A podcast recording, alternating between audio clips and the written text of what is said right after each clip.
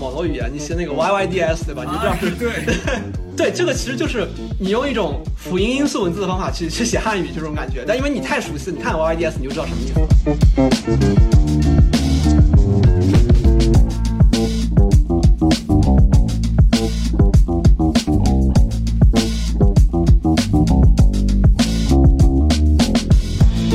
但我们发的歌其实很靠前，他的歌是很深喉是爆破音，就是先抵住喉咙，然后突然发。呃你能把它跟一个元音合在一起发一下吗？fog 是在什么之上？就是 above，因为阿拉伯语没有是没有听歌的，只有哦，哇，是我当时也是学了也学了很久这个音，对，是的。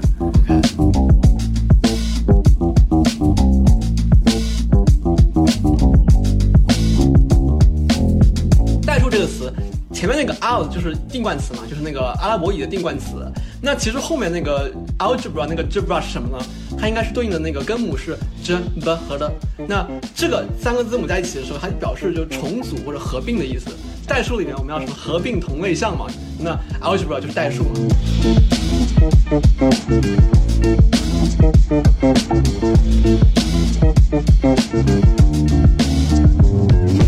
哈喽各位好啊！今天很高兴请到了 Dylan 同学啊。那我和 Dylan 同学是认识了好几年了啊。我们之所以认识呢，是因为当时我在高中讲课，呃，Dylan 是在我的课上非常活跃啊。那从这门课之后呢，我们就一直保持联系。那现在这个 Dylan 同学是在北大读阿拉伯语专业，那么跟听众打招呼呗。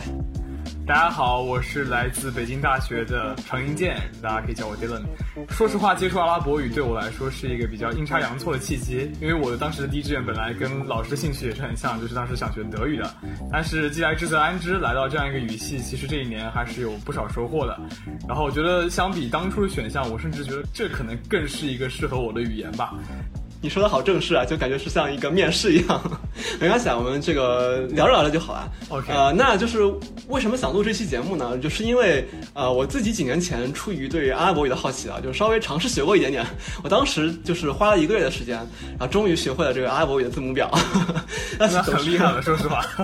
啊，总之就是，嗯，阿拉伯语对我来说呢，就是这是一门很难但是又很有意思的语言。那上个月刚好我跟迪冷同学吃了个饭啊，当时我就问说，那你觉得对于我们这些非阿语专业的人来说，那阿拉伯语相关的知识有没有什么帮助，或者说能不能作为通识教育的一部分？然后其实我有点意外，就是当时 Dylan 就迅速的给出了回答，当然啊，非常有意义，有很多可以纳入通识教育的内容。那于是当时我们就约了这期节目啊。那所以说，就是在我们具体聊阿语之前，我就很好奇，你当时为什么会非常迅速、非常坚决的给出一个肯定答案？就是说，阿语、阿拉伯语跟我或者跟很多听众这样母语是中文的人，那跟这些人有什么关系呢？就是或者说了解阿语对我们有什么样的意义呢？呃，其实我觉得我一开始把这个问题会想的比较多，就是一上来感觉就是有一种直觉，就是肯定会有这样一种关系，并且我学了一年，我觉得在里边，包括从文化知识也好，还单从语言来看，它是有很多很多明显是对我生活会有帮助的地方。但是让我要去细想的话，又要讲得很清楚，我觉得也不是那么容易一件事情。然后后来我回家也想一想，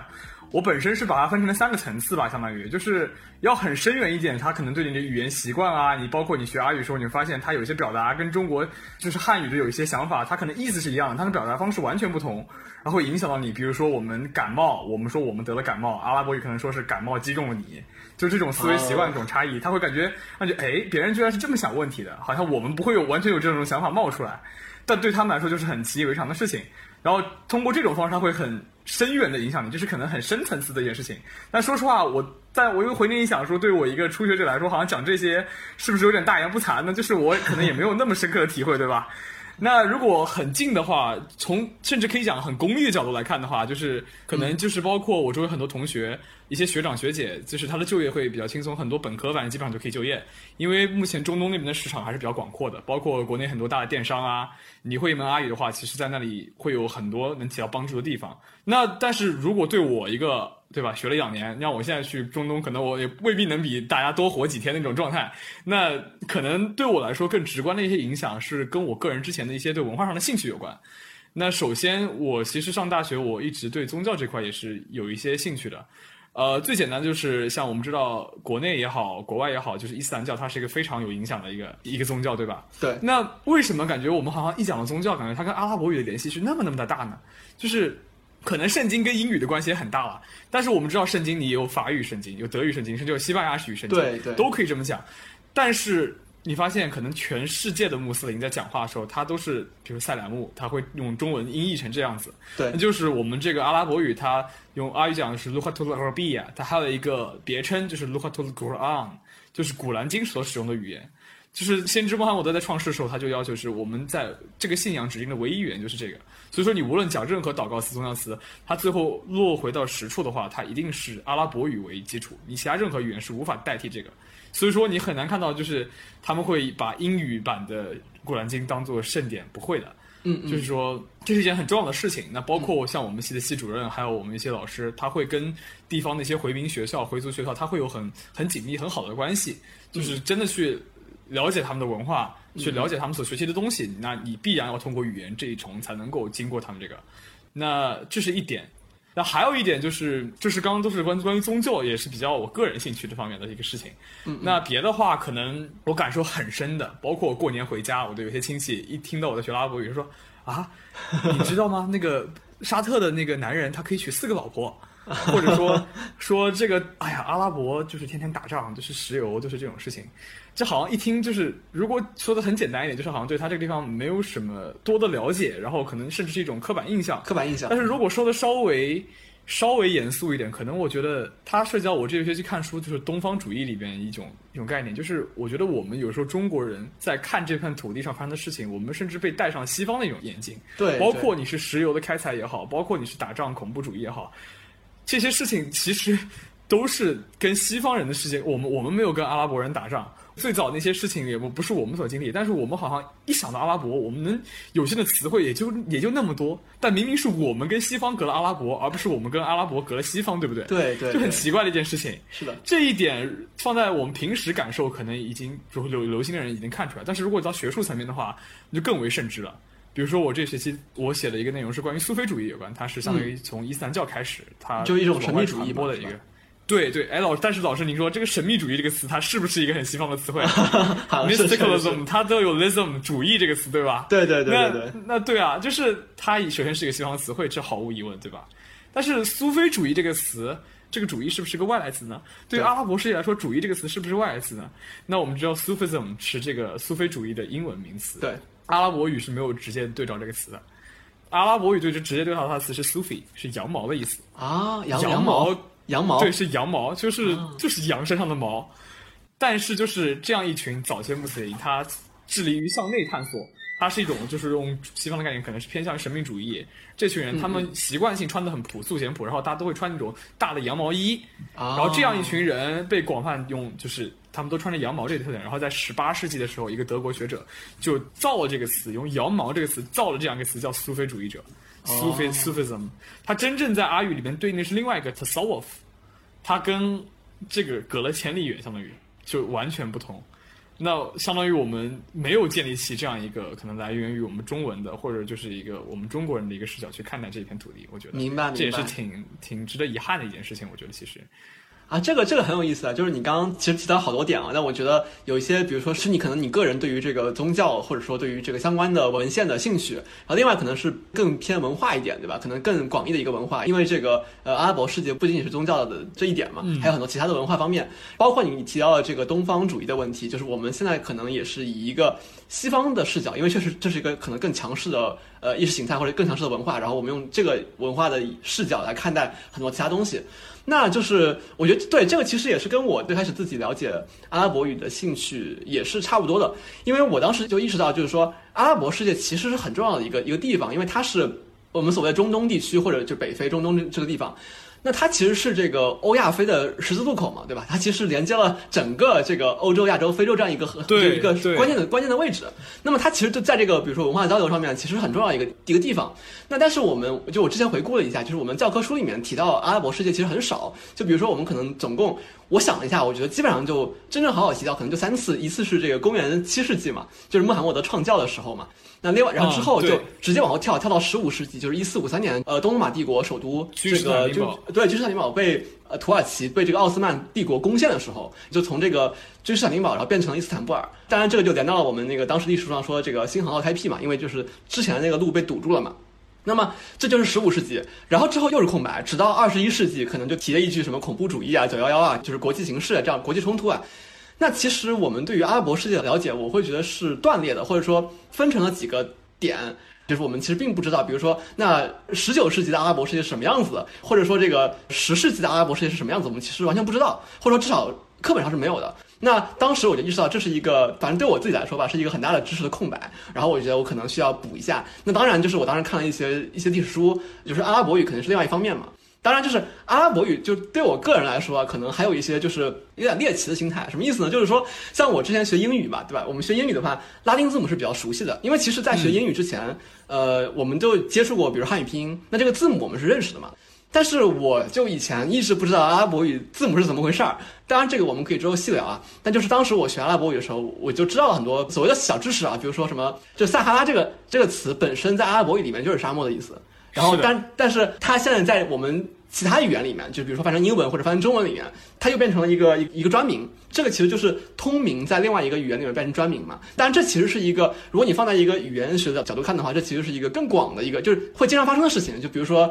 这个我们以前提到俄罗斯很多城市叫做，比如说列宁格勒或者斯大林格勒，它那个格勒其实就是俄语的城市嘛。但当然我们会说什么，呃，斯大林格勒的这个城市，其实格勒就是城市一样，berg 一样这种感觉。对对对，再比如说什么查理曼大帝，其实曼是就是大帝的意思，因为曼在那个拉丁语里面是那个 magnus 嘛，就是大帝的意思。再比如说湄南河，那其实湄南在泰语里面就是河流的意思。那这其实就是就是通名变专名的这个这个这个很多很多例子啊。对，当然我这个扯上有点远了，就是我们还是回到阿拉伯语。我觉得今天我们聊天就是可以，比如说。呃，以这个阿拉伯语为主，然后我可能会，因为我自己没有学过阿拉伯语，或者说我只学过非常非常少的，可能这种入门级别的阿拉伯语。然后，当我们讨论到阿拉伯语具体一些知识的时候，我可以，也许我可以补充一些语言学知识。对，老师您刚刚提到那个，就是比如说像撒哈拉，很明显是一个阿语的一个词汇过去的嘛，但这不算最典型的，就包括就老师您比较感兴趣，像格勒，像这个曼这种特殊现象。那阿语有一种特殊现象，它很多就是 A L 开头的词。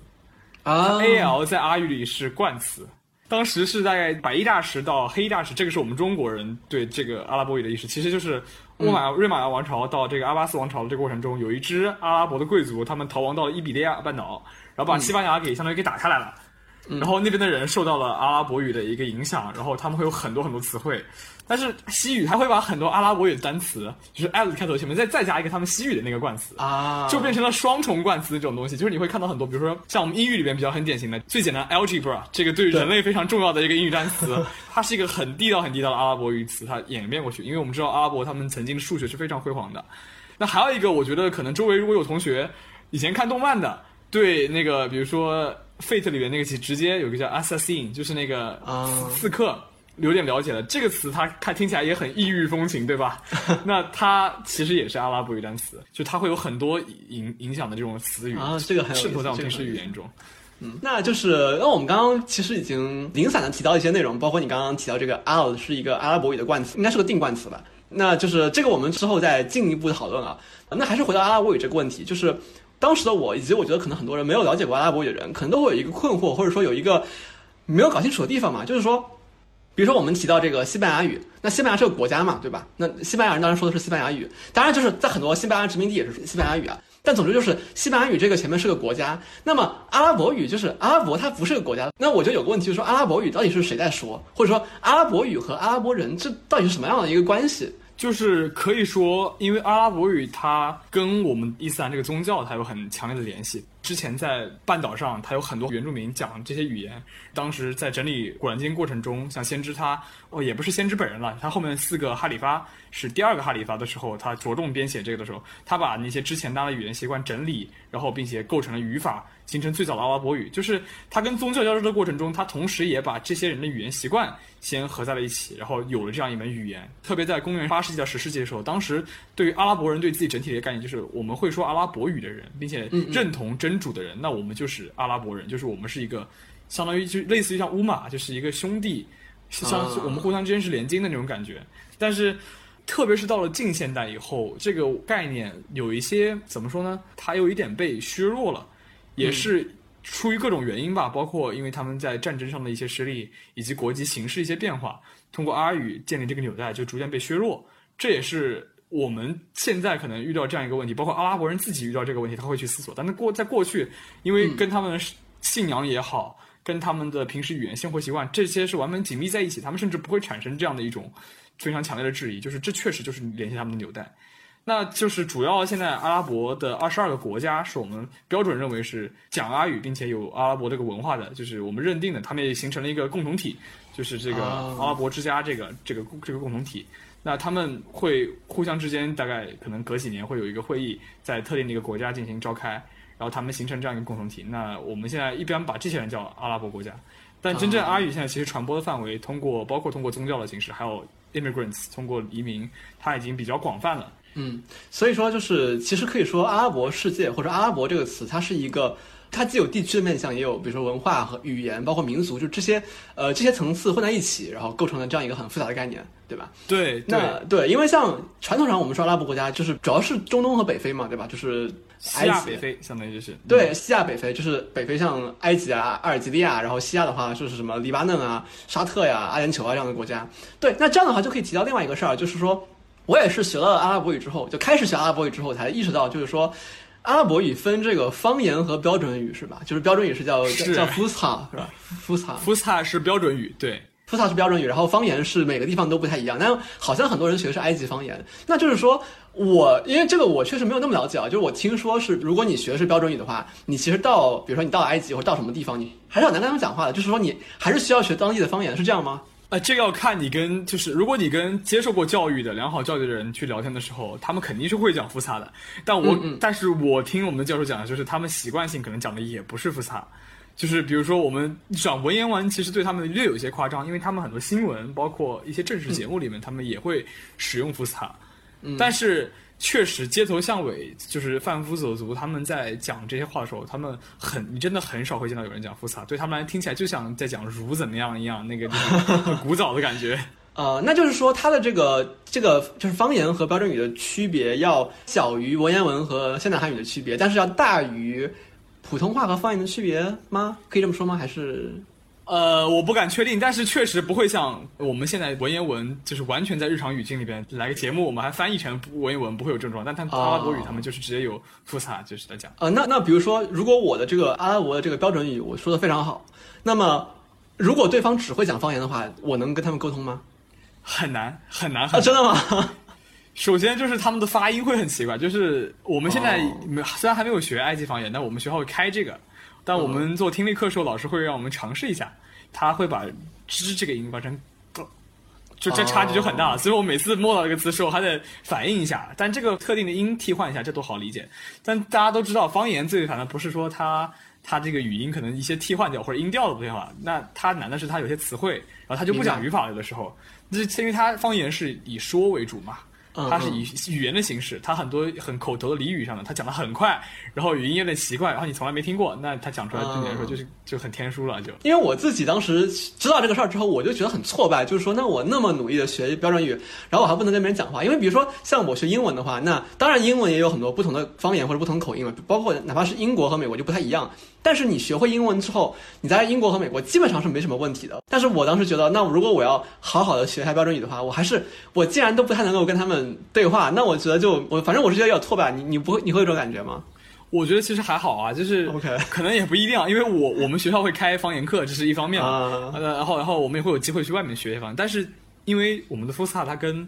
书写。是最直接挂钩，因为你之前讲的方言，它是没法很多，它是没法构成语法，你是解释不通的。如果你学习了复萨以后，你对于文献来说，就是你肯定是够用了。我们讲的跟一千多年前的阿拉伯人讲的阿拉伯语，就是如果讲复萨的话，可以说基本上是一模一样的。我们用的语法体系，用的单词，那对于书写、认知、阅读来说，那你其实是完全够用了。用复萨的话，啊。这其实等于是标准语，就类似于像中国古代的文言文嘛，在这个意义上，就是说它其实是更稳定的，在时间这个维度上是更稳定的，对吧？就比如比如你读一些之前的文献，对，只要你你懂了之后，你读之前的文献是是更好理解的。对对，但是怎么说呢？阿语很难。是的，是的，是的。可能还有一个，我觉得也是一个大家比较困惑的事儿，因为大家可能对于这个阿拉伯呃语言或者文字什么都不是特别了解。那么很多人会觉得，就是中东那一堆语言都很像，至少比如说，就我觉得特别像两个，一个是波斯语，一个是阿拉伯语。很多人会觉得这两个很像，对吧？那比如说像很多人会觉得，那伊朗对吧？伊朗也是这个中东国家，它是不是说阿拉伯语？其实不是的，它其实说波斯语。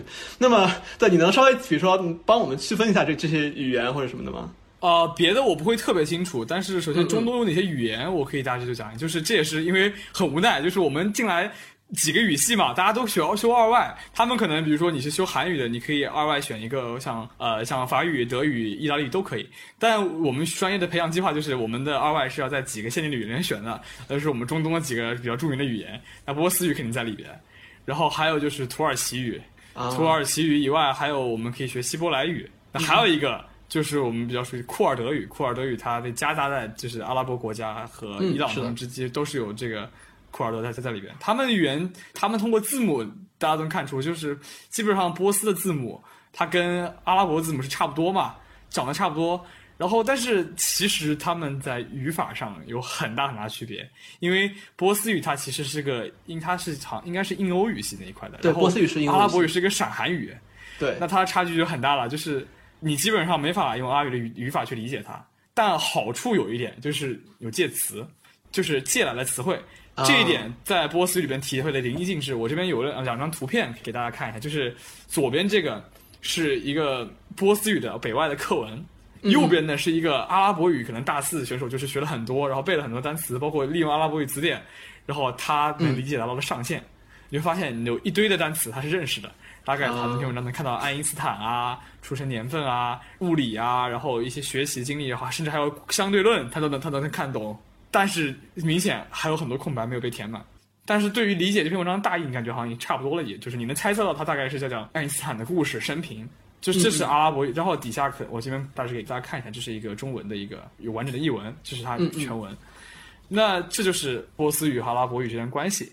但。如果问我们说对阿波斯语什么感情呢？就是这边讲出来，可能有些人听到我不知道，就是可能有点主观，也可能是受到我大家周围的人跟我讲的影响。就是说，相比来说，就是你作为一个波斯语学波斯语的人，你去学阿拉伯语，和你作为一个学阿拉伯语人去学波斯语，应该是学阿拉伯语人是降维打击学波斯语的人啊？是吗？这个不用举我周围的人，周围人说例子可能都不靠谱。我们老师举的例子就是。恩格斯先生，恩格斯他曾经写信给马克思抱怨，就是说，因为恩格斯他学了很多很多英国语言嘛，他大概学了十门左右那个，然后他波斯语也会，那他就一直没有学会阿拉伯语。他写写跟跟马克思说说阿拉伯语这东西真不是给人学的，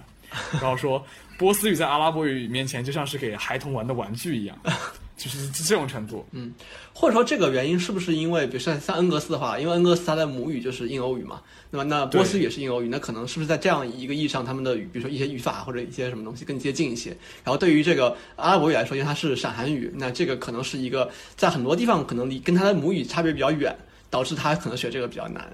我觉得，我觉得肯定是有很多这样的原因在的。呀呀呀！那说到这里的话，我觉得我可以来稍微做一个很基本的区分啊。就首先，语言和文字是两回事儿。就是因为刚刚也你也提到，就是波斯语和阿拉伯语的文字是一样或者说很类似的，但是他们的语言差很远。就比如说，我再我举我再举几个几个例子啊。比如说像那个越南语，越南语今天用的也是这个拉丁字母，但是。这不代表越南语和英语就很很接近嘛，对吧？这当然很不一样。包括中文也可以用汉语拼音嘛，那汉语拼音也是拉丁字母，但是这并不意味着中文就因此跟英语就很像了。那再比如说这个日语也会用汉字，但是日语和汉语完全不是一个语系的。对。那么就是语言和文字是两回事儿。呃，那我们还是先就是关注在语言上啊。那你刚刚也提到有很多这个相互借的词，这个呃波斯语和阿拉伯语借词的话是哪个更多啊？哪个向哪个借的更多啊？还是说差不多？还是这个你你有数吗？呃，我没有太了解过，就是阿拉伯语像波斯的。但是他们真的就是相互之间交融太厉害，因为历史上啊，明白他们。对，就是很多时候你很难确定一个词是先从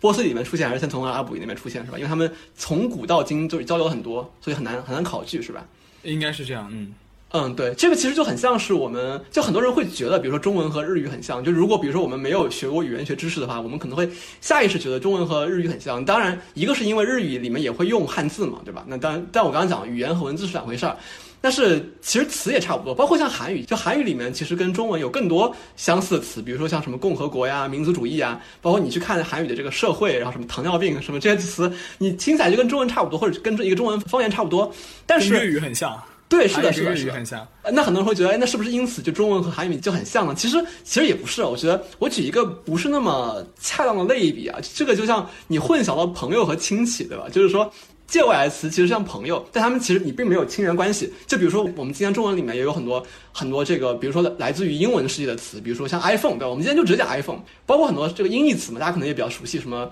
呃，我们会讲 OK 拜拜，对吧？然后包括什么咖啡啊、吉他呀、高尔夫啊，这都是音译词嘛。啊，对，说到这个英语词，就是你知道有些，呃，我我前段时间知道一个词儿，就是那个普罗大众，你知道这个词儿是英译词吗？啊，这普罗大众，哎，但确实普罗是什么东西啊？对，就是它是那个 proletariat，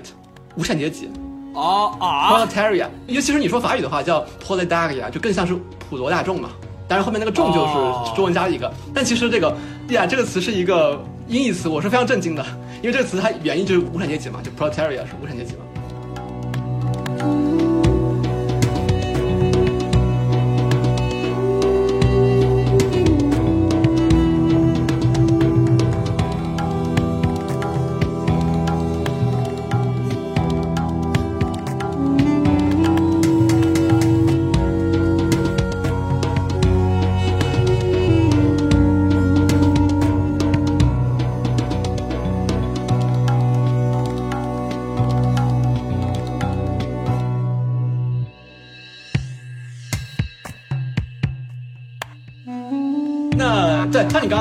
就是包括像那个呃阿拉伯语有很多像英文输出的词，比如说像那个你刚刚提到，比如说 al 开头的，比如说像 alcohol 啊，什么 algebra、algorithm，对吧？都都是这个相关的词。那么这里我们就可以问一个问题，就是说，那既然有很多相似的词，那为什么这个语言不相似呢？或者说，我们来考虑一个问题，就是什么是相似？就是我们如何对语言进行分类？那这个我可以稍微补充一下，虽然我也不是语言学专业，但是我自己学过这个语言学导论啊。那么我们对于语言分类一般是有两种方式，一种呢叫谱系学分类，就是这个 genealogical；那另外一种呢是这个类型学分类，就是 typological。那谱系学分类什么意思呢？就是说我们是根据语言的这个演化过程，就它们的亲缘关系进行分类。比如说我们刚刚讲那个印欧语系，它们其实有一个这个共同祖先，那这个就是就是原始印欧语嘛，叫 PIE，就是 Proto-Indo-European。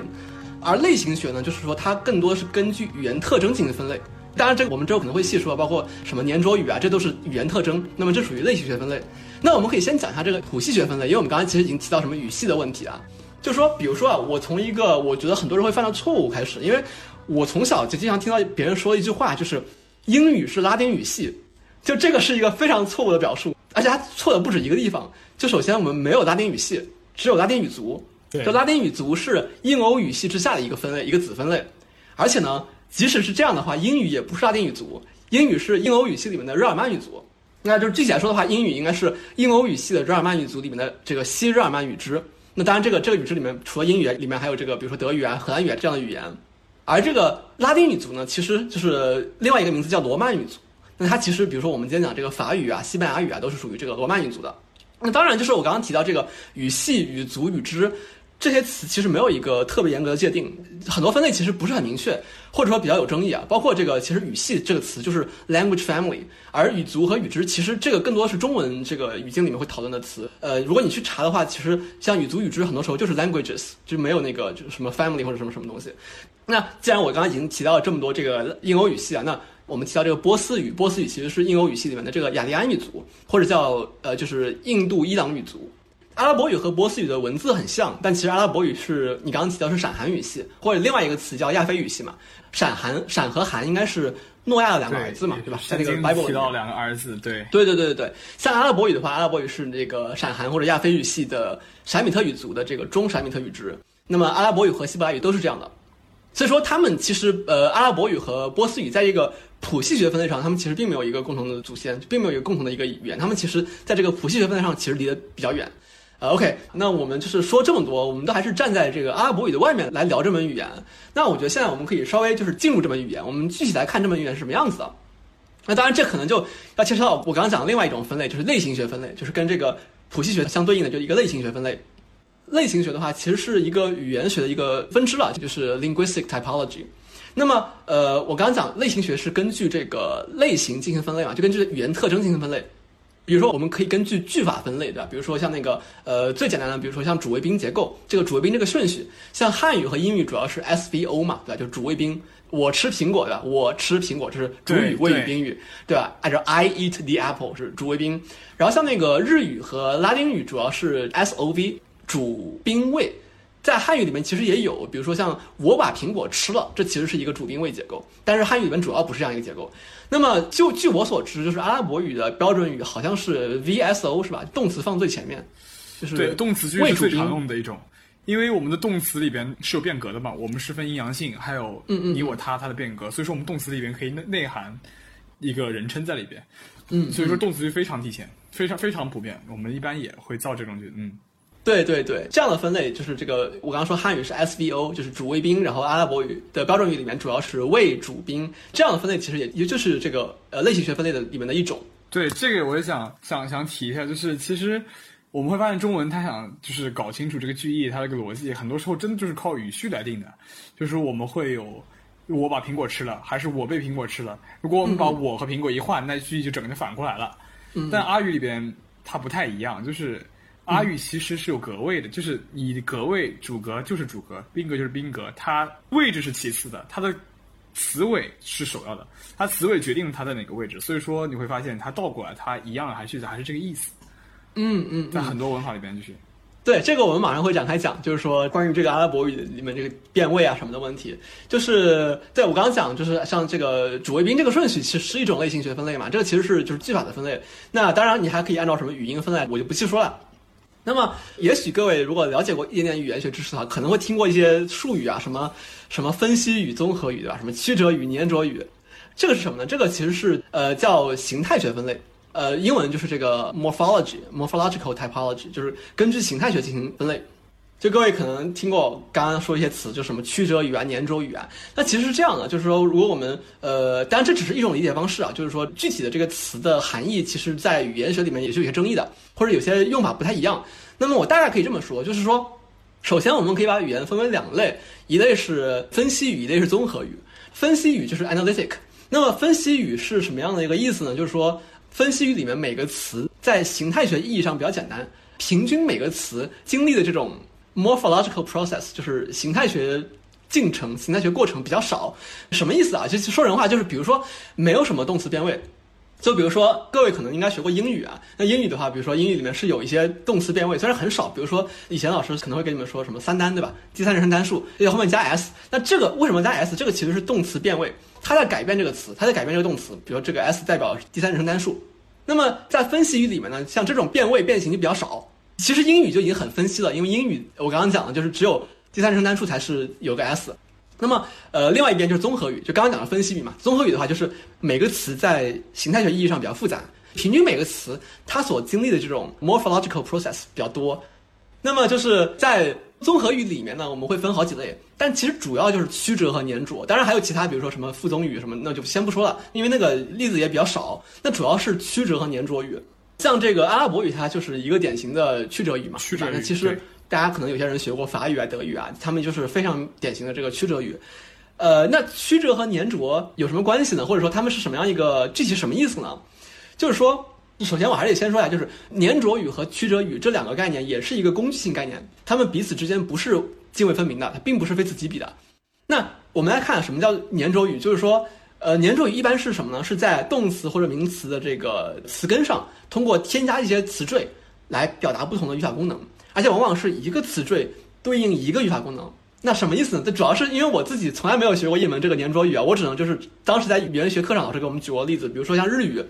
那日语是一个比较典型的粘着语，就比如说日语里面给一个动词，比如说读就是 read。那你可以通过在后面加词缀，比如说你在这个“读”这个动词后面加一个，呃，日语里面应该叫使役助动词，再加一个受身助动词，再加一个过去助动词，就表示曾被要求读。也就是说，这个黏着语是通过在这个词根上面加词缀，然后每加一个词缀就多一个意思，呃，或者多一个语法功能。那这样的方式去进行这个形态学变化。而曲折语呢，它是什么呢？它是一个词缀同时表达很多个意思。那其实，因为曲折语这个英文单词是那个 inflectional，那其实它有另外一个词叫 fusional，fusion 嘛，就是 fuse 在一起嘛，就把它们混合在一起。比如说我们刚刚提到这个英文，虽然英文一般来说是分析语，像这个第三人称单数这个 s，它其实同时表示了第三人称单数，它同时其实还表示了现在时，甚至你可以进一步说它表示了这个直陈式和呃主动语态。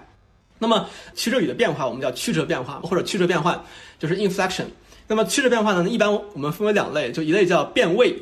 一类叫变革。就变位是这个 conjugation，就一般是指动词嘛。变革的话就是 declension，基本上动词之外所有词就要变革，比如说名词啊、代词啊、冠词啊。像英文里面其实有，英文里面的这个人称代词是要变革的，对吧？就是主格是 I，然后宾格是 me。但是在很多语言里面，其实呃，在讲阿拉伯语之前，就我举个德语的例子，就是这样。比如说喝水就是 trinken 这个词，就是原型是 trinken，但是我喝水就是 ich trinke。比如你喝水就是 du trinkst，他喝水就是 er z s trinkt，。然后我们喝水就 wir trinken，你们喝水 ihr trinkt，他们喝水就是 sie trinken。而且这个只是现在时变位，还有很多其他的，你根据这个时啊、态啊、体啊、数啊、人称啊都有不同的变位。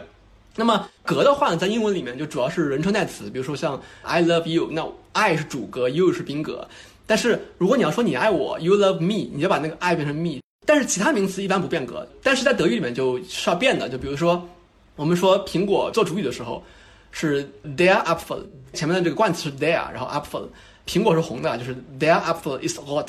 但是如果你要说我吃了苹果，那个 their apple 就要变成 then apple，就是 ich esse then apple，它就要变成宾格，也是我们一般讲第四格，就是宾格。那就是你可以稍微来介绍一下，就是阿拉伯语里面的变位和变格差不多什么样子的吗？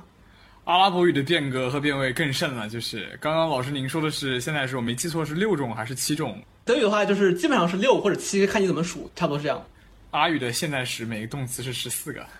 这这么多。过去时也是十四个，哇，一共是二十八个。OK，相当于这是开学第一个月的最大难关，就是大家要疯狂背这个。关键是每个动词它是通过类似这个规则变。但它会有各种变化，就是我们会有一些不规则的动词，叫比如说像中空啊、叠尾啊这些动词，它的变化的时候，它还有一些奇怪的，就是奇怪了，就是因为由于它自身构造的原因，就是会产生一些奇怪的变化。嗯，那我其实很好奇，就你说这个有十四种，因为像我刚刚讲德语的那个现在十六种变位，那就是我、你、他，然后我们、你们、他们嘛。那么阿拉伯语里面十四种现在时变位是什么呀？十四是这样分的，呃，首先是人称嘛。你我他，对，还有我们，对不对？那我和我们各是单独的一种，它是不分阴阳性的。然后剩下来的你和他两个人称，对吧？第二人称和第三人称，它各分阴阳性。嗯。然后实现了四种情况了。然后阴阳性之外有单数、双数和复数三种，所以就是四乘以三。哦，还有双数是吧？对，还有双数，我们还有双数，然后再加上一个二，就是十四。我有更好的方法，让大家更直观的体会，就是大家可以伸出自己的左手，嗯，左手大家数数看自己的指节，像先撇开大拇指，你的右边从食指开始到小拇指，是不是各有三个区段？是不是？然后对应的就一二三四，你从最右边是第三人称阳性，嗯，正好就是第三人称阴性，第二人称阳性，第二人称阴性，这是四乘三，然后最左边大拇指只有两个指节，分别就是。我和我们，我们加在一起，正好把你所有指头上的每一个指节加在一起，也就是十四。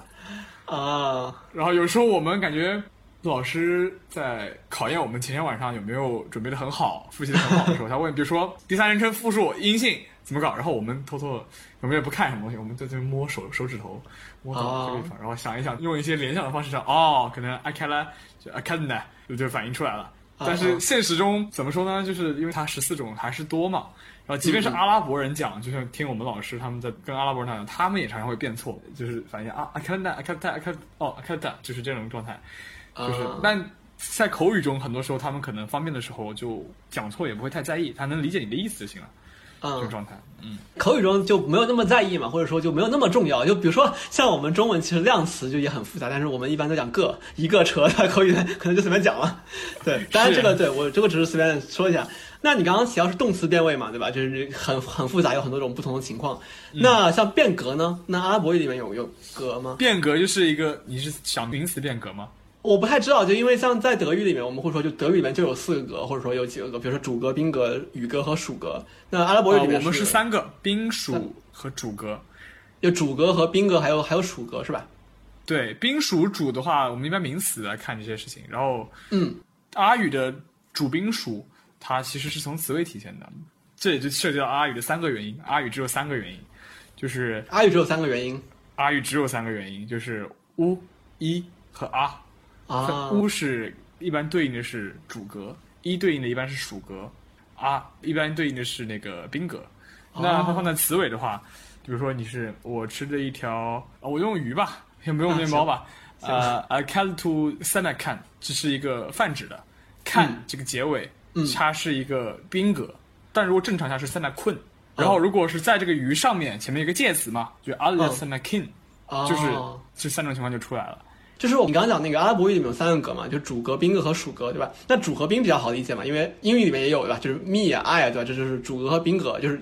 I 是主格，然后那个 me 是宾格。那属格，因为属格这个词本身那个属是属于的那个属，其实就是我们讲的所有格，就是其实英文里面的 EPS 就类似于这种感觉，只不过英语里面一般不会单独把这个画成一个格。那么，呃，你刚刚举的那个例子里面说在鱼的上面。为什么这里鱼是要用属格呢？它并不是属于什么东西，它并不是什么什么的呀，还说介词后面这个对属格，这还是一个因为语法这个概念，其实它都是一个一个相当于西学了。对于阿拉伯语来说，它也是西学嘛。我们咱都是东方，那它可能没有严格意义上对上介词后面的这个。我不知道像老师你们德语介词后面它跟的格位是属格吗？呃，很复杂。德语里面介词后面，呃，大部分跟的是宾格和语格，比如说。呃，但这个德语就很复杂，德语里面什么静三动四就是什么什么东西，但基本上就是说跟的是宾格和语格，极少数跟的是属格。比如说有一个词是因为，对应英文那里面那个 because of，比如说因为我，因为这个词是 vegan，然后因为我的话就是 vegan minor，minor 是我的第二个，但是这个很少用，就是虽然标准语法是这样，但就是今天德语里面人们已经一般会用。语格来代替属格，就是大家会讲 vegan me，因为我而不是讲 vegan miner。虽然一般讲 vegan miner 就是是更符合标准语法的，但如果你今天跟一个德国人讲 vegan miner，尤其是你长一个东亚人的脸，对吧？你就类似于那种一个外国人突然跟你讲什么兄才有何贵干这种感觉，就是你觉得很奇怪。对对对对对。对，所以说德语里面，呃，属格基本上就是所有格的那种用法，就是说我的或者谁谁谁的，然后极少数是比如说某些具体的语法，比如说介词后面需要用属格。嗯，那我可能我觉得是我举的例子不太好，因为那个其实对应的不是我们传统意义上理解的属格的用法。那阿拉伯语最接近属格这个用法的这个属格是什么呢？是找正偏组合，正词和偏词是一个词组。举个例子，就是我的阿语名叫 Amir，嗯，就是。艾米尔的书，kitab 是书的意思。那正次是书，修饰它那个东西也作为谁谁谁的的那个是艾米尔。那这个怎么连在一起呢？那书放在前面，它作为主格，kitab，然后 amirin，这个 rin 它是 in，它是属格。哦，所以说它作为偏次，它相当于给这个相当于修饰了这样一个正次，给正次加了一个属性上去，就告诉它是谁谁谁的。它本身就作为这样一个用法，就是作为一种修饰方式。因为我们因为修饰嘛，你除了正常这个属格关系，还有一种形容词啊。那形容词也是一种修饰。对我们来说很难的一件事就是区分到底什么是用属格修饰，什么是用形容词修饰。比如说，有时候我们在翻译一些大的概念的时候，嗯，比如说呃，人类命运共同体这种词。嗯嗯，那究竟我们是用正片组合还是用形容词？人类的共同体，还就是这个人类的，我们是把这个人，因为我们在阿语里边还有一个很神奇的东西，我们可以把所有的名词直接变成形容词，它有特定的方法，我就不不具体描述，就词尾一遍就行了。那这个时候我们就考虑，就是我们怎么翻译这个词呢？那就这个时候就是我反正功力尚浅，我很多时候是判断不准。但是我们老师为了培养我们这种方法，他会很多时候提出这些问题，然后让我们上面去思考。这个时候，它到底是更偏向形容词用法，还是更偏向正片的用法？就是哪个更好？正片是后面跟属格，那形容词的话，前后格位、性数格指都要保持一致。比如说，呃，书的话是 kitab，是个阳性词，那现在是一个泛指的一本美丽的书，就是 kitab 解密议论。但是，如果是那本美丽的书加一个 had，had，但是这个时候就是特指了，所以说要加上 al，我们就标志性的 al，had the kitab，然后形容词也要加上这个特指。Had the kitab jamilu，因为就是它结尾要变成单音，就是加了特指以后。那同样你换成阴性的词，比如说 ustadatun 女老师，那后面就要变成 Jamila twin，就加一个元套物，变啊成阴性，它都要保持一致，形容词就前后都一致。但是如果你是属格的话，你前后可以是分开来的，因为你不代表女老师的书，就代表这个书就变成阴性了呀。那书本身它还是阳性的，哦，那女女老师本身也不可能是因为这个书是阳性的，所以说女老师就变成男老师，那也不可能啊，它是分开来的。哦啊，我我明白了，就是说我是不是可以这么理解？就是说，如果是形容词来修饰一本书的话呢，形容词那个阴性阳性是要跟那个名词阴性阳性对上的，就是在这个其实，在德语里面、法语里面其实都是这样。啊、正片的话就是说，做形容词的那一部分，做定语的那一部分，它不需要根据那个名词来变，是吧？那个永。远保持属格就行了。那个它作为形容词的那部分，也就是说，一个词变成属格就可以做定语了，是这种感觉吗？对，基本上是这样的。就你加到后面，只要保证，因为正片要求前面一定是一个泛指单开口，那你只要保证这个规则你后面加啥你都可以。比啊如希特勒的一本书啊，明白了，明白了。那那这个我就觉得这个可能更接近于那个为什么叫属格，因为它就是可以表示就什么什么的什么什么嘛。对，我明白了，明白了。对，OK。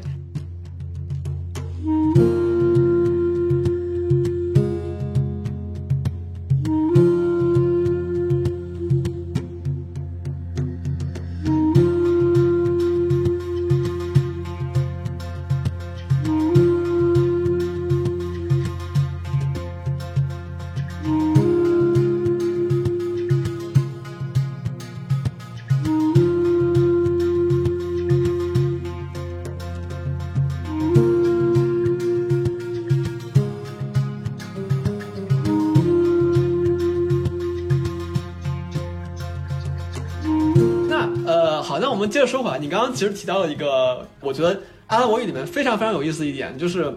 阿拉伯语一般来说通常是用三个字母嘛来表示一个意思，对吧？叫根母，是这个说对根母三个根母三母，对，那我先说一下我在那个语语言学的课上学到一些一些一些知识啊，就是说，比如说很多人都喜欢举这个例子，就是 katb 就是在一起，对吧？写这个就是它是表示写嘛，对吧？比如说。呃，但我肯定我肯定读的不标准了，反正我先讲，按照我当时学的时候来讲，然后那个之后你可以纠正我的发音什么的，反正我发音我发音肯定不标准。呃，像我知道那个 katb 这三个以这样的方式以这个顺序排列的这三个音 katb 就表示跟写有关的，就是 write 写。那比如说我们说那个他写的一个过去时的话，就是 kataba 对吧？差不多是这样。然后对对，然后像呃如果是他写的一个现在时的话，应该是 yaktubu 对吧 to 部，对，对你看它在一个 kataba 或者那个 yaktubu 里面都是 kataba 是以这个顺序出现的。那再比如说是我写的话，就是过去时的话，就是 katabtu 是吧？katap to，对，katabtu。然后那个如果是现在时的话，就是 aktubu 是吧？aktubu 对，是的，对，就是 kataba。所以我们能看到，就是他写或者我写这个过去时、现在时都是 kataba 这样一个顺序出现的。那比如说，再比如说那个，如果是 da s，就是学习吧，应该是对。如说，比如比如说那个 da da sa 就是他学习，对吧？其实一样的，刚刚那个 kataba 是他写的过去时，那么这个 da da sa 也是他学习的过去时，就是 he studied 的那种感觉。那回到这个 kataba，就是呃，它不仅是动词，因为跟我刚刚讲这个 kataba，它这样一个排列跟写有关系嘛。那么比如说你刚刚你其实提到这个词，就是呃 kitab 对吧？就是书，它其实也是 kataba，就加一个 kitab，kitab 就是书。好像那个 katib 就是作者是吧？katib，katib katibun，这是一个很典型的主动名词的词形。哎呀，katib 就是作者，也是 kat kataba 这样一起。然后另外比如说那个像 maktab 是办公室对吧？对，办公室地点名词。对对，就是因为 kataba 那个是写嘛，然后 maktab 就是那种写的地方，一个地点，对吧？就是对对那就是可以理解为这个办公室。就是在这个 kataba 这个前面加上 ma，第二个和第三个中间加一个 r，这其实就表示地点。就比如说，如果是 h the j 就是出去，它这个意思是出去。那像像那个出口的话，前面加 ma，然后第二和第三之间加 a，就是 maharaj，对吧？就是出口。maharaj 然后像那个如果是 the 和 the 就是进来，那么 mathal 就是入口，所以应该是有这样一个关系。呃这个当时我觉得非常神奇，就是我觉得这个三个根母可以表示这样一个意思，并且就是动词和呃名词都可以来以这种方式来表示。那这是不是就意味着你的背单词会很容易啊？是不是？呃，上手其实最开始背阿语单词对我来说是挺难的，因为毕竟新语言嘛。但是就在可能上学期就明显感觉词汇经历一个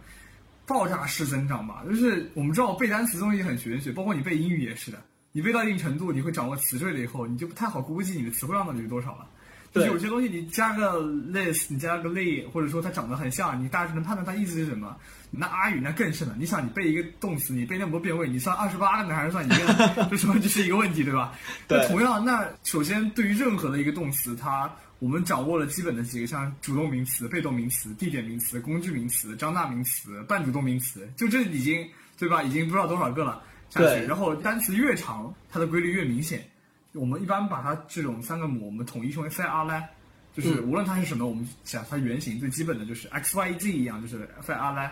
然后我们再拿它变，比如 yafal、istafal、intafal 或者 fa'il、maf'ul 这些各种各样的，它都会代表特定的一种用法，就相当于是词缀一样，这也是去这里的一个一种类型嘛。然后，嗯嗯，它相当于会给我们衍生出很多很多意思不同的阿语单词，那背起来确实就是感觉就是事半功倍了很多。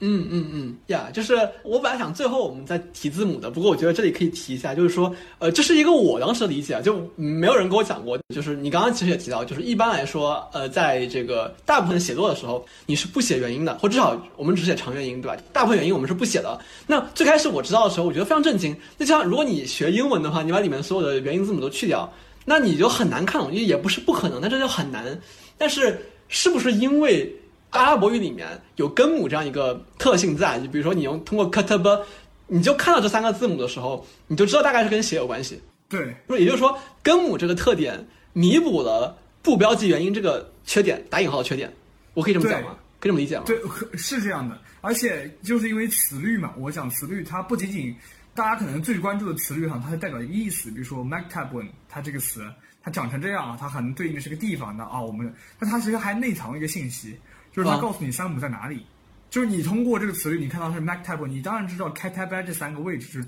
第二、第三、第四这三个字母，它是核心的三母。对，那同样越长也是，比如说 Is Type 已经六母了，那你随便找那 C 六三那好多呢，对吧？那但是它因为根据它的词律，你迅速能判断是哪三母。那你判断出这三母以后，它有个基本的意思就已经呈现给你看了。那再加再配合上它词语，基本上你可以锁定它百分之八十的含义了。就是哇，这个这个真的很有意思。反正我知道根母这个系统的时候，这个这个特性的时候，我觉得真的很有意思。那就这个时候可以回到我们最开始说那个阿拉伯语像英语里面输出的词。呃，因为我是有个习惯，我记不得从什么开始，就我会养成你背一个英文单词，然后你查它这个词源是怎么回事儿。比如说我们刚刚提到那个 algebra，对吧？就是代数嘛。代数这个词。前面那个 al 就是定冠词嘛，就是那个阿拉伯语的定冠词。那其实后面那个 algebra 那个 gebra 是什么呢？它应该是对应的那个根母是 j b 和的。那这个三个字母在一起的时候，它表示就是重组或者合并的意思。那就比如说像那个 代数里面，我们要什么合并同位项嘛，对吧？那这就是 j b 的在一起就是重组合并的意思。然后那 algebra 就是代数嘛。嗯，那么再再比如说，我再举个例子，像那个酒精，对吧？alcohol。Alcohol 的话，前面那个一样，那个 out 是 the 就定冠词，那后面那个是啥呢？后面那三个是对应的根母是 k，然后是 h 和 l，那么 k、h、l 就是这三个根母对应的那个意思，大概是染色、着色。那这个跟酒精有什么关系呢？就是说，呃，因为就这这个词的那个名词应该是类似于眼影粉末，眼影粉末就是那种化妆的东西。那么这个眼影粉末是需要提纯的。那么后来这个词就开始表示一切需要提纯的东西。那么酒精需要提纯，那么就是从这样过去的，就是它本来是着色的意思，着色染色，然后就是化妆品，然后提纯，然后酒精也提纯，所以说就变成了，后来就变成了酒精。那么其实酒精这个词最开始那个里面对应的那个阿拉伯语根母的意思是着色和染色，我觉得这还挺有意思的。对，那么就是，就你看，其实为了要好好理解 algebra 这个词是怎么来的，你甚至还需要阿拉伯语的这个语言知知识。然后当时我学的时候，我是觉得突然一下你就全部打通了，就这种感觉非常好。对，是。然后我觉得说个题外话，就我会觉得，在这个意义上说，英语不是一个，它可能比较简单，但它不是一个很能让你了解语言是什么样的一个，什么是语言的这样一个一个语言，就是什么意思呢？就比如说。我举这样一个例子吧，就比如说还是背单词这个事儿，因为我学德语嘛，那德语其实背单词，呃，我觉得也要比英语容易。比如说我举个例子，比如说像德语里面那个找、寻找那个找，那个动词是 suchen，那么拜访就是 besuchen，因为你们能看到就是找和拜访是有关系的。比如我找个人嘛，就拜访一个人嘛，对吧？但是你在英文里面就不一样，英文里面那个找是 find 或者 look for，但是那个拜访是 visit。这个其实就很有区别。那大家，为什么？这是因为那个 visit 它其实是从法语里面借的词，那么就跟那个古英文里面那个 find 这些词就不一样了。那回到那德语，像 suchen 是找，besuchen 是拜访。，versuchen 是尝试，那这也差不多嘛，就找一个方法嘛，尝试。然后 untersuchen 是是研究，但是你对应那个英文就是呃对应那个 versuchen 就是 try，但 try 是因为也是来自于法语，就跟那个英文里面就不一样了，包括那个 study study 也是来自于法语。呃，再比如说就是像德语里面有很多合成词，举个例子啊，比如说房子是 house，动物是 tier，那么宠物就是 house tier，就是房子动物嘛，就是对啊。那你对应英文那个 pet pet 的话，就跟房子和动物都没关系。为什么？是因为那个 pet 这个词是来自于应该是不列颠北部、苏格兰或者其他地区的方言，所以这样的话，就是德语这种构词法，它其实你不需要背很多新单词，或者说你很容易就背一堆单词。像我刚才讲那个 suchen、besuchen、versuchen、untersuchen，那这个在阿拉伯语里面也是很类似嘛。就比如说你背一个 ktb，然后你就知道这一堆东西，只要你对这个变化比较熟悉的话，所以说我会觉得就是。当我当年学英文的时候，我觉得背单词好麻烦。但我后来学德语之后，我真的觉得，这一个是我更知道怎么背单词，另外一个是它确实更有规律。就反正我是这么觉得的。我说你你应该也有这种感觉吧？你刚刚讲学阿语是这种感觉，是这个样子。感受下来，英语因为一直被诟病就是它的词汇量嘛，大家都说英语语法不是那么难，但都说词汇量，特别是你一万和三万，甚至还有丘吉尔传说中的十万，那它还是一一步一步的砍。但是好像在。像像德语以后，你背到一定程度以后，单词好像就产生一种融会贯通，你就不再是那么能体会到相差那么多单词的一种差距了。我觉得，对对对，是的，是的，是的。我刚刚说那个阿拉伯文一般是不写元音的，就是或者就只写长元音，它不写那个一般的一些元音。那么我刚刚讲就是说，一开始我觉得哇，这怎么读？那后来就知道啊，因为有根母这个特点，所以说其实它可以弥补这个不标记元音的这个打引号的缺点。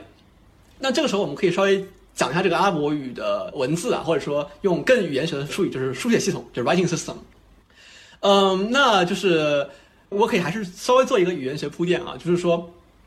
书写系统的话，大体上可以分为两类，一个叫语速文字，一个叫表音文字。因为有时候我们会说表音和表意，但其实就是更更语言学的这种说法叫语速文字，就是 logogram。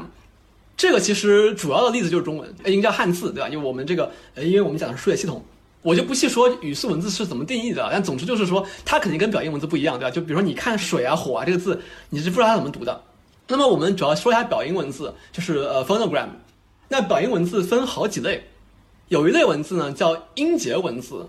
那音节文字就是它直接标出这个音节，就比如说呃日语里面的平假名、片假名。如果大家知道那个五十音图的话，r e u i o 对吧？ka ki k k o。那每一个那个平假名是代表一个音节。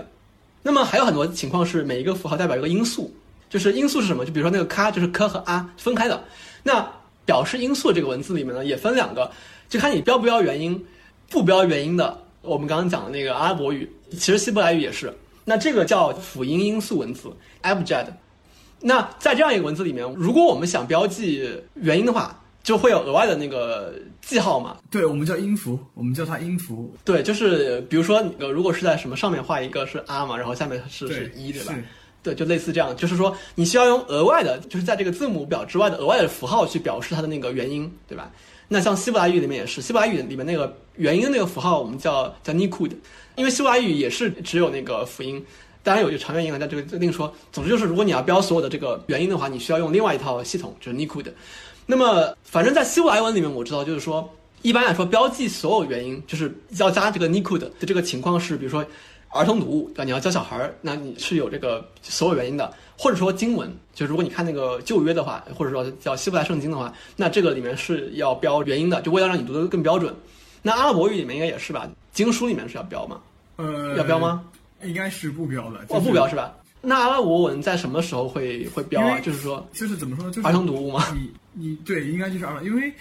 基本上你无论如何，大家都知道那个音它到底是怎么写的。就是它其实你让我，比如说你学到位了，给你一篇不标符的文章，语法正确，你是可以从头到尾把音符全都标一遍的，你就不需要别人标给你，就是你自己都能标。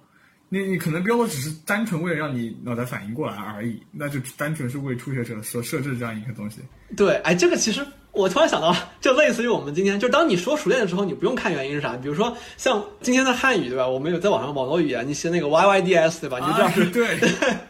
对，这个其实就是你用一种辅音音素文字的方法去去写汉语，这种感觉。但因为你太熟悉，你看 y y d s，你就知道什么意思了，这种感觉。对对，说回来，指标辅音的文字我们叫 abjad，就是辅音音素文字。然后另外还有一种就是叫元音副标文字，有点类似于音节文字，但是呢，你可以清晰的识别出辅音的部分。什么意思？就比如说我们刚刚讲音节文字，像那个平假名，就 ka ki ku kai ko，那个 k 和 k 是完全不一样的，就你不能把那个 k 那个部分分出来。但是元音副标文字里面那个，就比如说 k 和 k，你是可以看出来哪个地方是 k。比如说你写出一个这个 k 和 key，你能够识别哪个地方是 k，然后哪个地方对应的是 r，哪个地方对应的是一。它主要是标这个辅音，然后元音是以副标的形式。比如说，你可能加一竖就从咔变成 k，或者说加一竖就从哈变成 he，那这个就是元音副标文字。那比如说像藏文和泰文这样的文字都是那个元音副标文字。对，然后我们最后可以稍微说一下字母，就是说阿拉伯文是从右往左书写，对吧？这个我当时还很震惊。对，就是，而且它字母是连在一起的。对对，这就是为什么我花一个月时间学习那个阿拉伯的字母，因为。阿拉伯文的字母是有四种写法，就每个字母有四种写法，就它单独是个写法，然后它在词头、词中、词尾是不一样的写法，而且有些字母它区别真的很大。对，而且它如果你不统一写的话，它会有很多种简写的方法，还有标准写的方法。你印刷体和老师教给我们的写法有时候还不太一样，就是这个啊，对对对，很头疼的地方。就至今没有搞懂有些印刷体它那是怎么写出来的，我到现在。一笔啊，都是一笔。对对对，我不知道这样类比对不对啊？就是说，类似于什么中文，你看我们写那个印刷体和比如草书就很不一样。如果你有些地方你不学的话，你看不出来。当然，这个就是在中文里面没有那么明显。反正希伯来语也是，希伯来语的话，那个印刷体和手写体是很不一样的。包括俄语也是，俄语里面那个字母写法是不太一样的。而且还有一点，就是因为阿拉伯人他们像也是出出于信仰的原因，他们不允许你膜拜那个个体，就是没有神像嘛。这其实圣经里面有类似表述，就是你不可以崇拜。就包括你的艺术品很多东西，它是有严格的像人像崇拜，其实偶像崇拜在他们那儿是受到禁止的。所以说他们很多艺术都是跟文字有关，就是特别是你会发现他们很多写的清真言啊，就是包括一些东西，他会把它用奇怪的方式写成美丽的书法字体，他们可能错位了时空，然后最后形成了一个图像，但它其实实际含义是一个字或者一句话，他把它写到一起去，这就是阿拉伯很多他们的书法艺术就在这里。啊，对，就是我之前看过一些阿拉伯文的这个书法艺术，他们特别喜欢把，比如说一句话，比如说比如说什么祝你健康，我不知道，反正类似于这种话，啊，Salam alaikum，他可能会写成一个很漂亮的这个形式。你能稍微再展开讲一下吗？就是他们其实生活中对于你该喜欢什么，你能崇敬什么这些东西，甚至家里客厅里不能摆啥东西，这个对他们来说，因为像《古兰经》，他写了很多很多条，他包括之后，特别是在那个。穆罕默德他之后，他写了很多很多章节里边，他有规定，像穆斯林能做的一些事情。它里边有一条就是你在不能崇敬那些阿拉伯历史上具有很高那个地位的，你也不能把他们当偶像一样去挂厅上这种崇拜，那是不合适的，对他们来说。所以说，对他们来说，就是能够想到的周围拿来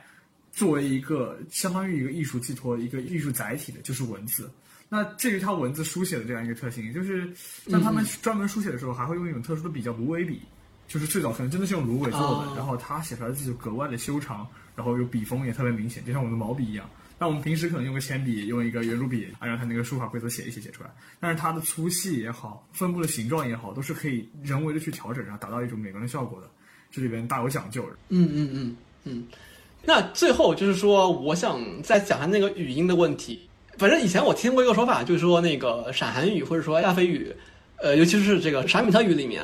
元音比较简单，然后辅音比较复杂。对，阿拉伯语应该也是差不多这样。因为你刚刚讲那个元音就是开口符、起齿符和合口符是吧？就啊、一、乌这样这样嘛，对吧？那但当然还有什么鼻音的变化或者什么长音短音的变化，但基本上就就是这样。还有那个 i 和 o 对吧？就是两个那个软音，软音。然后，但是它的辅音很复杂。以至于我最开始学习那个阿拉伯语字母的时候，很多的那个字母的发音我都分不清楚。比如说，我记得那个“呵”就有好几个“呵”，反正反正我现在可能都不是很对。对，能稍微讲一下这个阿拉伯语里面比较独特的发音吗？像“呵”的话，“呵”这个音的话，它其实算上擦音的话，应该是三个。OK，就是它有深喉的“哈”，有深喉的“哈”，有很轻的那个“哈”，还有“呵”。像我们南京人说喝水一样，喝要擦它一下，喝就这是，但这些都我觉得要找特殊的，我这边总结了一下，有三种特殊的音。嗯嗯，我们其实正常的人对阿拉伯语的可能不太了解，就是他会有一个印象，就是大舌音，就是阿拉伯人大舌音很重，就是呃，就是像就我们也是分单颤和多颤的。阿拉伯语其实一般它大多数音节里单颤的话，它只颤一下，我其实到现在还没学会单颤，呃，它一下。就是我单独可能呃一下我能发得出来，但是放在单词里，比如说，呃，back care 就是哭的意思，back care 啊，我就很难把它发。包括叠音的话，它可能唱很多下，就是这种感觉，它合在一起。那那这是大舌音，但是大舌音它明显不会是阿拉伯语最特殊的，因为我们知道，呃，就是在俄语里面有，然后在那个西班牙语里面也都有大舌音。西班牙语也是有单颤的，而且对。那那刚刚讲的老师讲的声喉音，声喉音像哈哈，这是一个，比如说哈拉加刚刚出去那个是一个声口音，它不是哈哈哈的话，可能是就是其他的一些词，比如说哈 region，就是它有那个哈瓦利吉派那个，但是这个声口音它也不是。我们一般定义阿语这个最标准的一个词，虽然大家对它也特别还有阿拉阿拉比亚阿拉比亚这个啊啊，它它它是要阿拉比那个 还不够厚，这个是很厚的音。我待会儿可以把那个图发过来，那个图就是你看它的辅音，它会遍布人的口腔各个部位，基本上人能嘴巴里能用的每一块肌肉它都用上了。但这也不是，其实真正阿拉语最特殊的是顶音。什么是顶音呢？我们可以试一下，比如说我们知道有多这个音，多少的多，对吧？嗯，多。我们一般觉得它的辅音是 d，然后后面是两个元音。对。就在阿拉伯语，它看来这是一个辅音和一个元音，是等于是多，它把它合成了一个辅音。当然不能完全准确啊，就是但是你大致可以体会到你的舌尖跟你的上颚贴合，然后你的舌面往下凹。舌尖与上颚结合，就是舌尖是在硬腭上吗？对，在硬腭上，然后舌面往下凹。对，就是大概就是 du 那种感觉，嘟，你不要把窝发出来的多的多，对吧？连在一起，嘟嘟多哆哆，OK，就是哆，就是比如说像那个哆来咪发嗦拉西里面哆那个音，那它跟的是有区别的。阿拉伯人也有的，那个的是舌尖，是舌尖的的，那个是哆。但这就听力杀手，绰号听力杀手，就是你听力的时候，基本上你如果不认识这个单词，很容易听错。然后我们在课本里面学到，就是阿拉伯语除了呃，古兰经 Luhatul Quran，它还有一个绰号叫 Luhatul Dodi，就是 Do 这个音似乎好像是阿拉伯独特的一个音，你在别的语系里面你找不到这样一个特殊的点音 Do。OK，Do，Do D Do，你找不到。那同样，其他三个顶音的话，一个是 Z，一个是 To，就是 To Do Z，这三个是它的顶音，发音方式都很相近，都是你要舌尖顶上颚，然后舌面下凹这种状态，都是顶音。所以说那个那个 Sa 应该也是也是顶音，对吧？骚也是顶音。哎，你能再你能再发一下那个顶音的那个撒和那个一般的撒撒吗？一个是骚，一个是一个是撒撒，一个是骚。撒一个是骚，OK，这个确实，反正呃，就是你这样你这样分的话，我是能听出区别，但是你让我发，我还是觉得有点儿，因为我听过一个说法，就是你要发这个顶音，比如说那个骚这个音，你是类似于你要发那个科这个音，但是你舌头是在发科的时候，你发的是 s。因为你发科的时候，那个舌头中间是往下凹的，然后你那个舌根是顶上面的，然后你这个时候再把那个舌尖再跟上面碰在一起，就发那个嘶音，就是你本来是要发科，但你用发科的口型发 s。对，其实这里涉及到就是阿拉伯语的发音是靠后的，就是你当你相当于有有一点略有点爆破这个音你发骚的时候的感觉。呀，就是我因为我自己的发音当然肯定还是不够标准，就是跟初学英语一样，那我很多是在用英语汉语的发音习惯对照它。但是问题就在于，啊，今天阿拉伯语讲话的时候，他不是这样讲。嗯，那更典型的一个例子可能是 这个音，什么？我们一般歌类似于歌啊，歌歌歌，但我们发的歌其实很靠前，他的歌是很深喉咙，是爆破音，就是先抵住喉咙，然后突然发爆破发空句。呃，你能把它跟一个元音合在一起发一下吗？fog 是在什么之上？就是 above。OK，fog fog。fog，你你你能对比一下那个 g 这个音和和刚那一般的那个 g 的音吗？因为阿拉伯语没有是没有轻歌的，只有哦哇！是我当时也是学了也学了很久这个音，对，是的。OK，所以确实就是对，因为比如说像我之前学西班牙语的话，基本上你的发音的难点就是大舌音，但是像阿拉伯语这个难度好大，就是有很多很多的发音。需要你去攻克是吧？顶音，我觉得顶音很难发，是包括像那个你刚刚讲那个喉音，就比较深的、比较靠后的那个音也很难发。嗯，这个其实也是成年人学外语的一个问题，就是可能如果换成幼儿小的时候，四五岁我们去学这个东西，其实相对来说轻松很多，包括听力的时候也能听得很清楚。但当我们已经形成一定语言习惯，我们什么都是喜欢拿着去跟英语、汉语也好去对比的时候，其实我们的模仿能力其实已经下降了很多。那这个这个音就不是那么好学了，说实话就。对对对，而且我还看过一个理论，就是说，呃，这个其实是就是你在小的时候你是可以很好的识别不同的那个发音的，但你长大之后，因为你习惯你的自己的母语，如果你的母语里面没有这个区分的话，你就很难进行这样的区分。那这个其实有一个它有个好处，就是它其实是一个纠错码，就类似于你只要你发的，比如说像中文里面，中文里面那个就是喝嘛，对吧？那像阿拉伯语里面，你刚刚讲三个喝，其实我们分不出来，就是至少一般来说，如果你在中文里面讲讲喝水或者讲喝水，我们都会听成是喝水。那这个其实是某种意义上的那种纠错码，就是说，反正你发的差不多，你我们都能听懂。好处就是它是它是一种纠错码，但它的坏处就是当你学需要进行区分的语言的时候，你就区分不出来了。像法语里面，你就要区分那个的和的，就这俩是不一样的。那我最开始学法语的时候也是很难分出来，就是因为汉语里面不进行这个区分，就汉语里面你讲的和讲的都是一个的的感觉。也就是说，如果一个呃发音的区别在你的母语里面是没有这个区别的话，你要去听这个区别就很难很难听出来。就包括像很多南方人听不出那个前后鼻音的区别，除非你通过一些额外的训练才能听出来。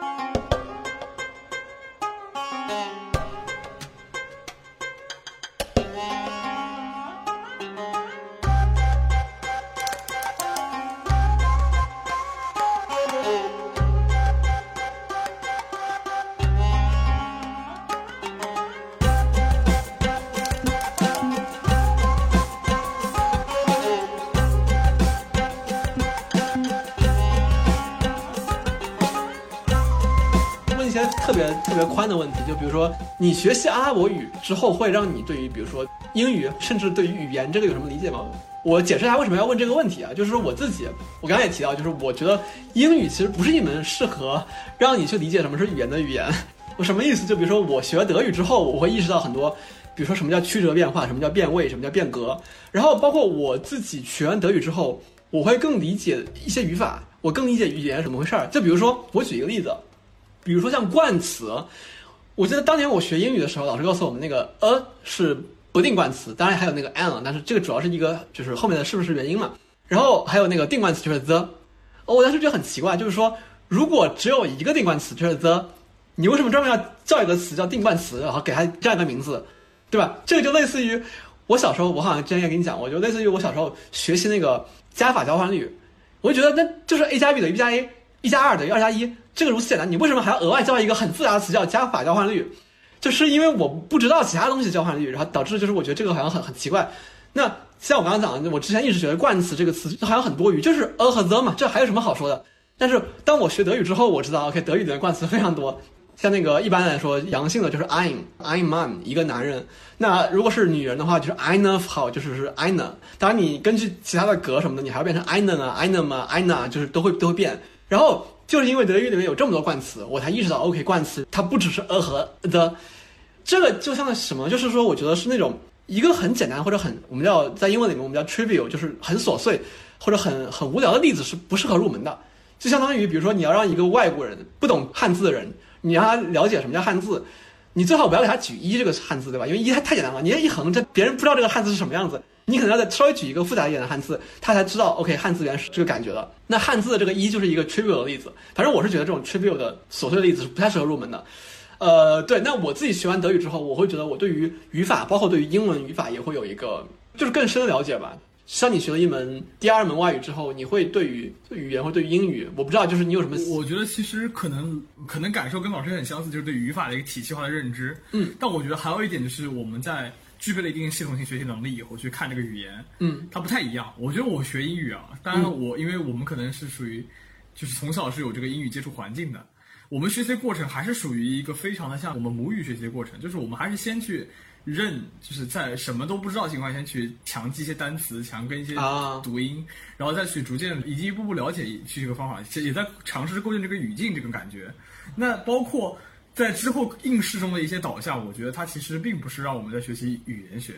就比如说英语的话，你说我做选择题，以前江苏的选择题它很难，对吧？它那做到最后，我们有时候发现我们不需要搞清楚，把句子成分分析做得很清楚，这个是主语，这是谓语。然后甚至我有时候宾补和同位语我还搞不清楚呢。那但是题目我照样做，也不影响我把答案做出来，选择选出那个正确的选项。那这个过程中，我们依赖一个东西叫语感。嗯，就当你在依靠这个像玄学一样的东西，你去做出这个答案的时候，其实你是构建了一个跟知识无关的另外一个模型，就是你看到一些特征然后然后你去反映出了这个答案，然后你它并没有帮助你真的去理解这件事情，而且由于你在生活中发现你去真的去学习那个知识，可能反而会打破你原来的语感，或打破你之前的一些一些就是让你能够得分的一些方式的话，你可能不愿意去做这样的一个事情。但上大学以后，比如说我们的考核里面，我们在学习这门语言的时候，我们就不再做一些，说实话，就是不再做一些可能有一点点自欺欺人的事情，像选择题这种事情。我们更多是就是你一定要去掌握这个语法规则，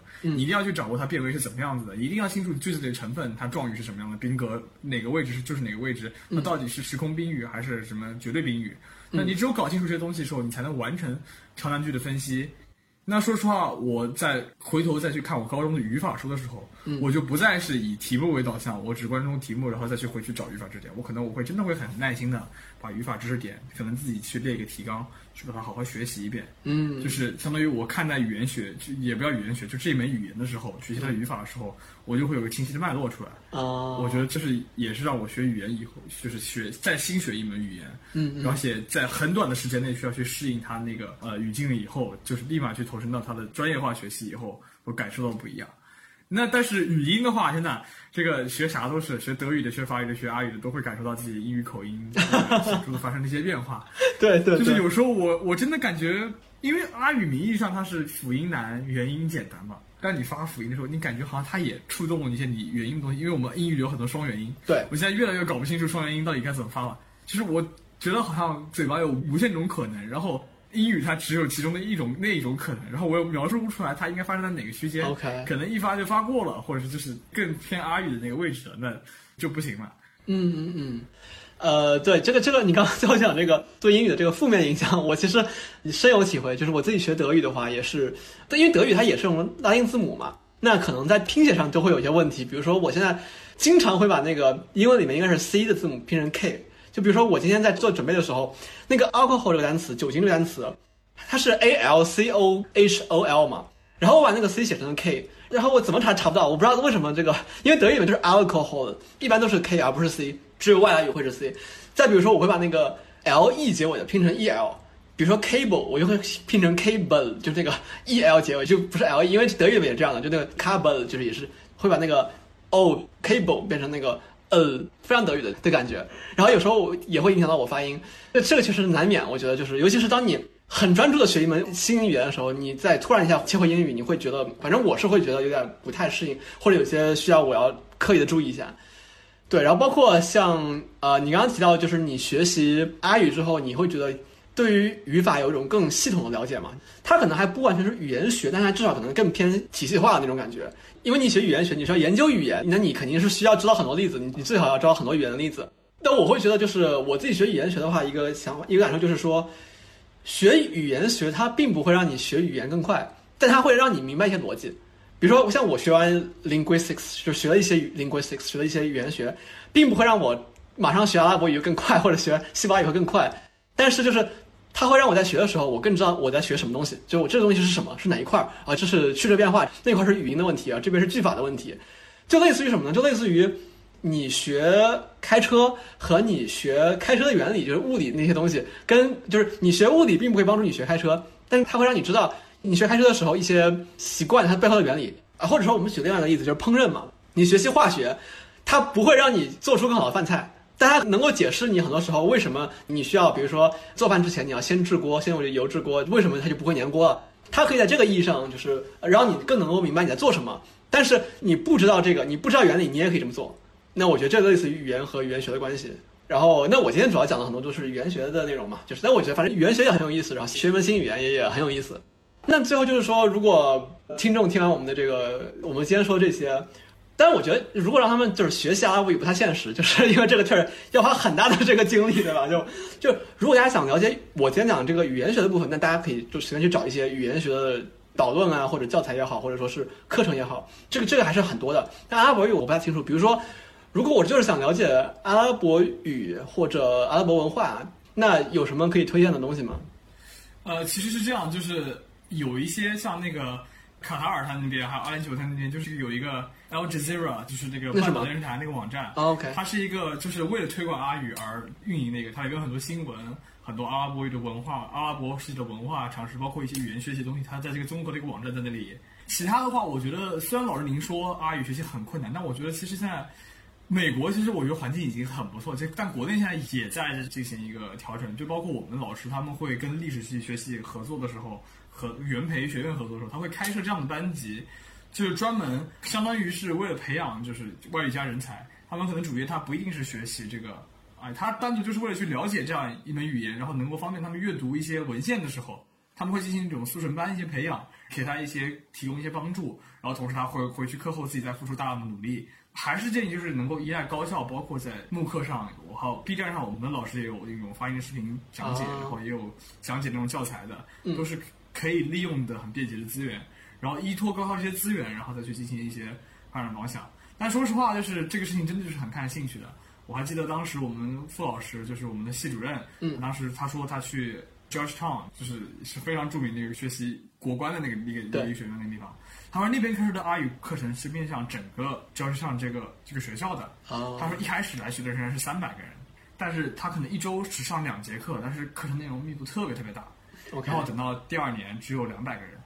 第三年可能就只有二三十个人。但最后他学出来的那十几个人，他的课时量未必是很大很大很大，给他倾斜的资源可能也没有那么多。嗯，他学出来的效果真的能跟很多专业学阿拉伯语的人相似。就是他是一方面他做一个通识课程，他给很多人了解的机会；另一方面，真的想去学习跟多人上，在有他的入门的点拨以后，也可以付出大量努力去把这门语言学下去。嗯，我觉得这也是反正我知道我们的老师们，包括我们教授们在嗯做的这样一个方向。那大家也可以通过这种方式跟周围的有就是外院也好。外国语学校也好，就是相关资源也可以去进行一些共享。嗯，就其实你刚刚讲，就是说如果能做的事儿的话，就是，呃，哪怕你就打开 B 站，对吧，或者一些视频网站，然后你搜索阿拉伯语相关，比如说入门或者发音教程或者字母，都会有一些资料，对不对？对，是，对对对，就呀，就因为我觉得我就是一个，我觉得还是可以做一个例子嘛，就是我自己显然是不会阿拉伯语的，但是我当时就花一点精力学了一些字母呀，然后学一些非常基础的语法。